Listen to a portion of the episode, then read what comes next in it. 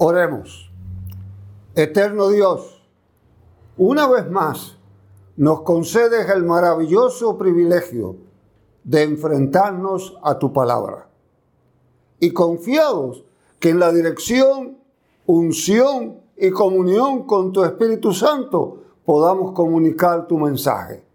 Prepara nuestros corazones, nuestras mentes, nuestras actitudes al llevarlo y al recibirlo que sea lo que tú quieres transmitir en la vida de cada uno de nosotros.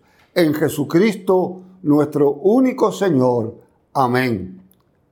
A Dios y solo a Dios sea la gloria. El calendario eclesiástico que muchas veces seguimos marca unos años y los que tenemos varios años sobre nuestros hombros estamos acostumbrados prácticamente a mirar los domingos como los domingos que eclesiásticamente están marcados en el calendario. No obstante, hay fechas importantes para la vida de la comunidad, del pueblo y de la familia que se celebra. Y uno de ellos es este domingo, Día de los Padres, en que se celebra de una manera especial. Damos gracias por los padres que cumplen su propósito Damos gracias por los hijos que responden a ese propósito e intercedemos al misma, a la misma vez por aquellos padres que no lo cumplen y aquellos hijos que lo violan. Ustedes me han escuchado muchas veces repetir que mis primeros años en el ministerio transcurrieron como pastor con la juventud. Época que disfruté, que gocé y que aprendí sobremanera y que quedaron grabadas en mi mente muchas conversaciones. La congregación que servía en aquel tiempo tenía por costumbre tener cuatro retiros anuales con jóvenes y el tercero era jóvenes y sus padres. ¿Cuántas historias hoy?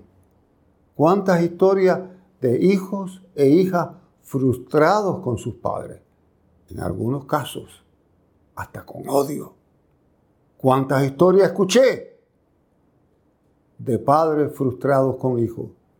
Y la única solución era llegar al momento del perdón.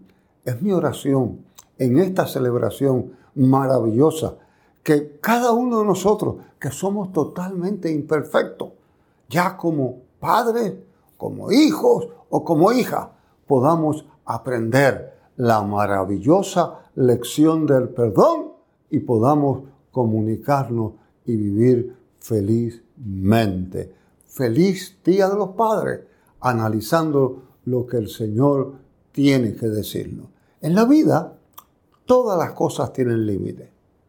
No importa dónde nos ubiquemos, dónde vivamos, cuánto tengamos, qué título tengamos colgado en la pared, hay unos límites que ocurren. En la carretera hay límites que usted no puede violar en las relaciones en familia hay unos límites que se establecen. Los seres humanos se establecen límites para vivir constantemente en la vida. Límites que separan de un objetivo, de un objetivo real. Una universidad que tiene un lugar muy especial en mi vida personal, a la que amo profundamente. Tiene una historia hermosa de trabajo misionero en el trabajo que los misioneros fundaron. Y me cuentan algunos de los estudiantes que quedan de aquella época hermosa en que se desarrollaban bailes. Bailes para estudiantes una vez cada dos o tres semanas. Pero había que tener unos límites. La cultura de aquellos tiempos exigían unas cosas, demandaban unas cosas. Y el límite era muy interesante. Hoy nos parece gracioso hoy sería casi imposible tratar de llevarlo a cabo. El límite era muy siguiente. La pareja podía bailar, pero tenía que estar separada seis pulgadas una de la otra. Y una de las misioneras que servía allí tenía el encargo de andar con una reglita en la mano. Y durante el baile se acercaba a la pareja que ella pensaba que se estaba acercando mucho y ponía la regla en el medio. Si la regla no cabía, no había seis pulgadas si habían pasado del límite, lo sacaban del baile y no podían ir al resto de los bailes durante el año. Interesante. Hoy no se nos ocurriría semejante cosa o semejante idea, pero son límites, pero hay otros límites en la vida que el ser humano establece. Y el perdón está bien alto en la lista de las cosas que ponemos límite. Es interesante cómo cada persona se enfrenta a esa necesidad que es general en la vida. El pasaje bíblico que está frente a nosotros nos reta de una manera única, de una manera especial. Si usted le da una lectura a Mateo 18, donde nos ubicamos, va a encontrar continuamente que vamos en acento, en acento progresivo hasta llegar a esta situación que se nos encuentra frente a nosotros. Nos encontramos con Pedro. A Pedro le debemos mucho. A Pedro lo atacamos muchas veces del púlpito porque se esmandaba, como decimos en nuestros campos, era un esmandado, decía unas cosas, pero no obstante por esa forma de esmandarse en decir cosas, el apóstol San Pedro provocó que Cristo dijese algunas de las grandes doctrinas que quedaran con nosotros. Y aquí Pedro hace lo mismo. Pedro le dice a Jesús, Señor, ¿Cuántas veces tengo que perdonar? ¿Siete veces? Jesús le dice, no siete veces, setenta veces siete. Lo pone, rompe los límites. Pedro le está poniendo un límite. Jesús rompe el límite. Vamos a entender un poquito a Pedro aquí. ¿Por qué Pedro dice eso de tres siete veces. Pedro no estaba desubicado, estaba muy bien ubicado.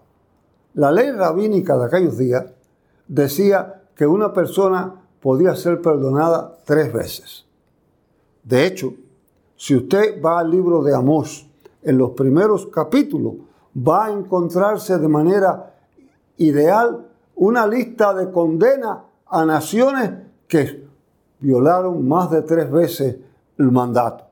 La condena que venía para ellos era inmensa porque habían violado tres veces o más. Si usted cometió un error una vez, se le perdonaba.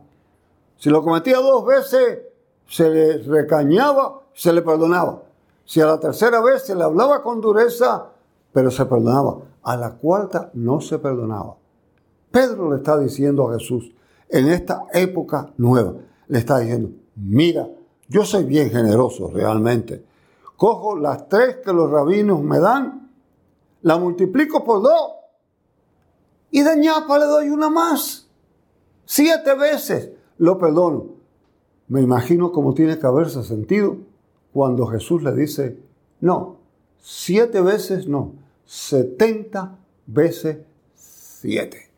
Y Jesús pasa a contarle una historia y le dice, el reino de los cielos es como un rey, un amo, que tiene su finca, tiene sus posesiones, tiene todo en sus manos y decide que va a sacar cuenta, va a cerrar los libros, va a averiguar qué pasa y llama a uno que le debe 10 mil denarios para meterlo a la cárcel vender a la esposa, a los hijos, vender todo para cobrarse. Y aquel se postra y le dice, ten paciencia conmigo, ten misericordia de mí, dame tiempo y te pagaré. El amo tiene esa misericordia y lo perdona. Aquel, me imagino que se levanta con mucha alegría, con mucho gozo, con mucho regocijo y sale. Y al salir se encuentra con un consiervo, con un compañero de vida, con un compañero de lucha que le debe 10, 100 denarios. Fíjense la diferencia tan inmensa uno del otro. Y lo coge por el cuello y le dice, me vas a pagar. Aquel se postra y le dice, ten misericordia de mí. ten paciencia conmigo, que te lo pagaré. Él no tiene ninguna paciencia. Lo mete en la cárcel hasta que tenga el dinero para pagar.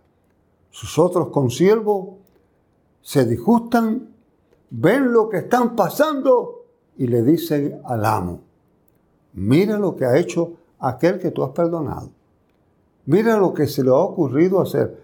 Aquel pobre hombre solamente debía 100 denarios y lo ha metido en la cárcel para que le pague. El amo manda a buscar a aquel y lo mete en la cárcel. Y duro, aunque no querramos escucharlo, he aquí las palabras finales de Jesús que son determinantes. Así, el Padre que está en los cielos perdonará a los que ustedes perdonen. ¿Saben que el ser perdonado hay un requisito y es perdonar? Para ser perdonado hay que perdonar. Me parece maravilloso, hace años yo leí Billy Graham al principio de su campaña, su primera o segunda de ellas, uno de los grandes mafiosos de su época, se convirtió en una de ellas. Aquel hombre, Jim Blanc, era conocido como el mago de las comunicaciones en su tiempo, el mago de la electrónica. Hoy en día sería un aprendiz, me imagino, pero en aquel tiempo era el mago y quiso integrarse para ayudar a Billy Graham a proclamar el mensaje. Él pensaba que sería mucho más fácil en aquellos años que Billy Graham tuviera un micrófono inalámbrico que pudiera moverse de un lugar a otro en la plataforma sin tener que depender y preparó algo. Pero tenía un problema. En aquel nuevo micrófono inalámbrico que hoy son tan corrientes, tenía un problema. Cada vez que Billy Graham se movía, le daba un corrientazo en el muslo. Un fuerte corrientazo. De una manera u otra, le daba un corrientazo inmenso. Una de aquellas noches en aquella campaña que Billy Graham recibió tres o cuatro corrientazos, molesto le contestó a aquel hombre. Le dijo algunas palabras duras. Terminó la campaña. Billy Graham se fue a su cuarto y realmente no pudo dormir.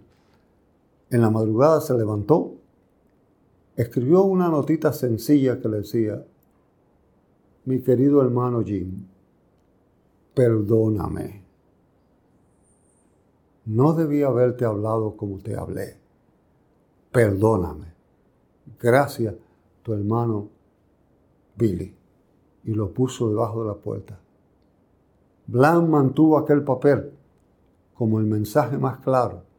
Nunca había visto a Billy Graham perder la paciencia, pero allí lo vio perdonando, porque era determinante el perdonar, porque era importante el perdonar, porque era importante reconocer el perdón de una manera especial. Las escrituras nos recuerdan de una manera especial Bienaventurados los misericordiosos. Jesús nos recuerda que así como nosotros perdonamos, seremos perdonados. Santiago insiste en la necesidad del perdón, la urgente necesidad del perdón. Aquí los límites tienen que caerse.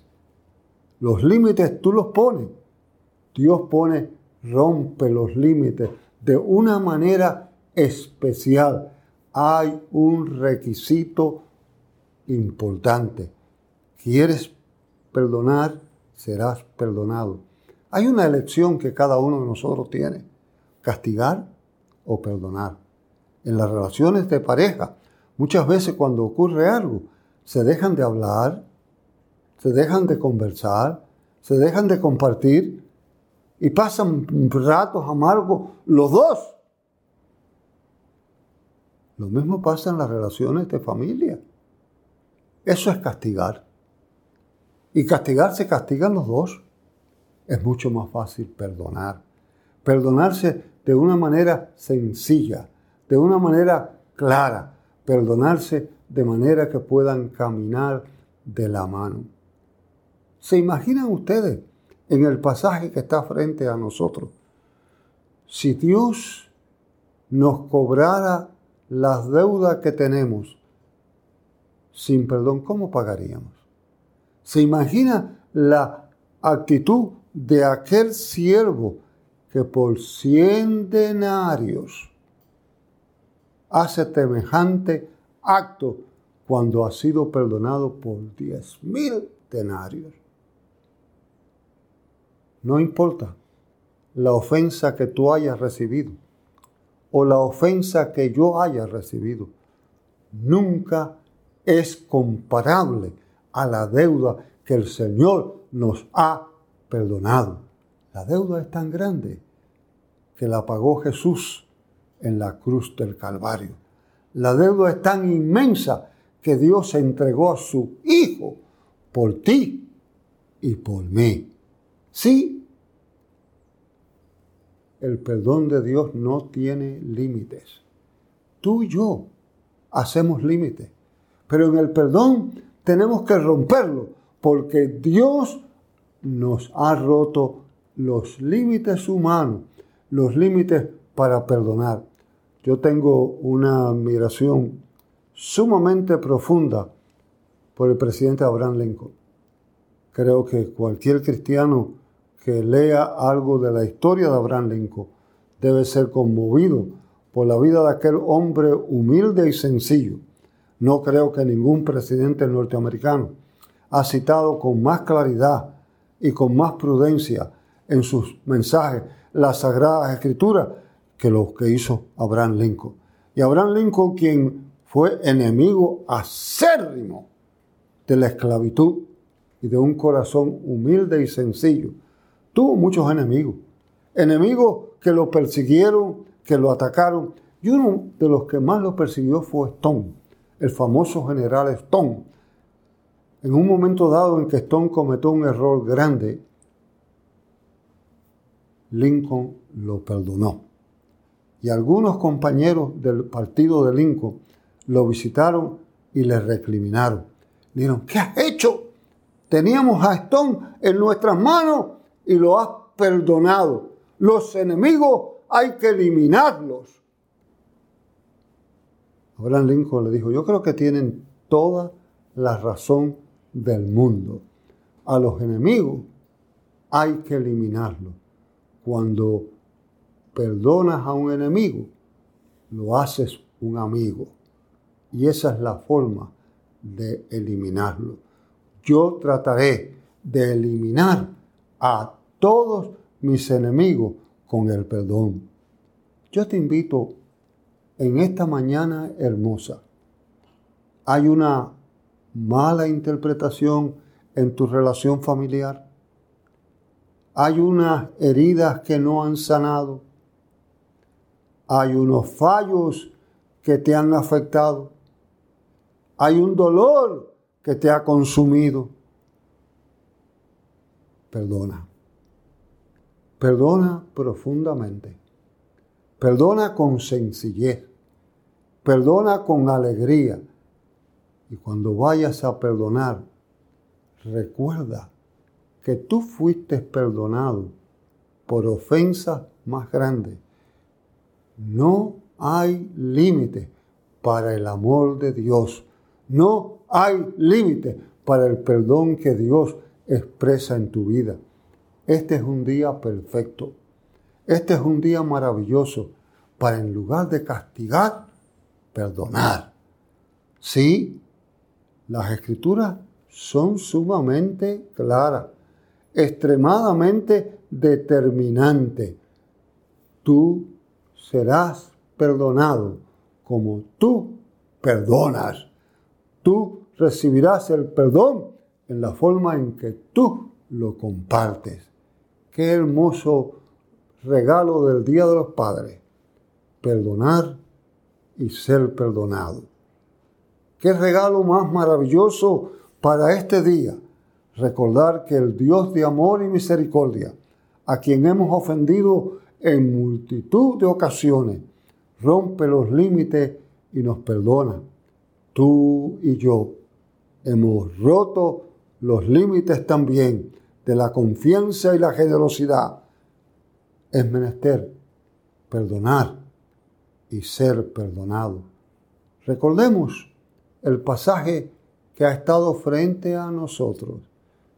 Recordemos la petición de misericordia y así como aquel se le perdonó mucho, seamos capaces aún de perdonarlo poco, porque qué maravilloso y qué libre nos sentimos cuando hemos perdonado y sabemos que hemos recibido el perdón maravilloso del Señor.